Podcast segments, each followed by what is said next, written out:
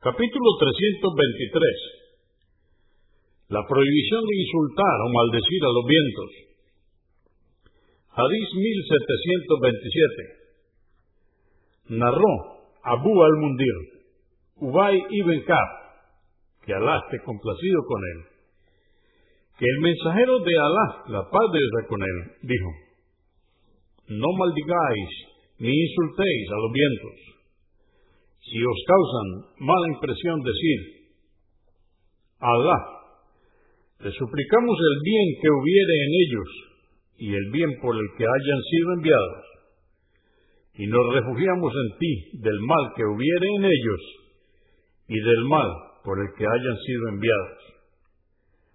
At-Tirmidhi 2253 Hadís 1728 narró Abu Huraira, que Alá esté complacido con él, que el mensajero de Alá, la paz de Dios con él, dijo, los vientos son misericordias de Alá para con sus siervos, pero a veces vienen como castigo. Por ello, si los veis, no los insultéis ni los maldigáis, sino pedid a Alá su bien y que os proteja de su mal.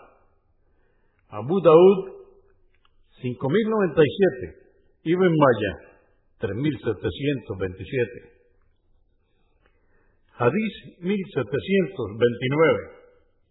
Aisha, que Alá esté complacido con ella, dijo, solía decir el profeta, la paz de Dios con él, cuando soplaba una tormenta de viento, Alá te suplico el bien que hubiere en ellos y el bien por el que hayan sido enviados.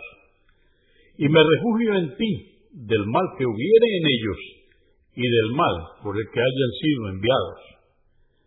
Muslim 899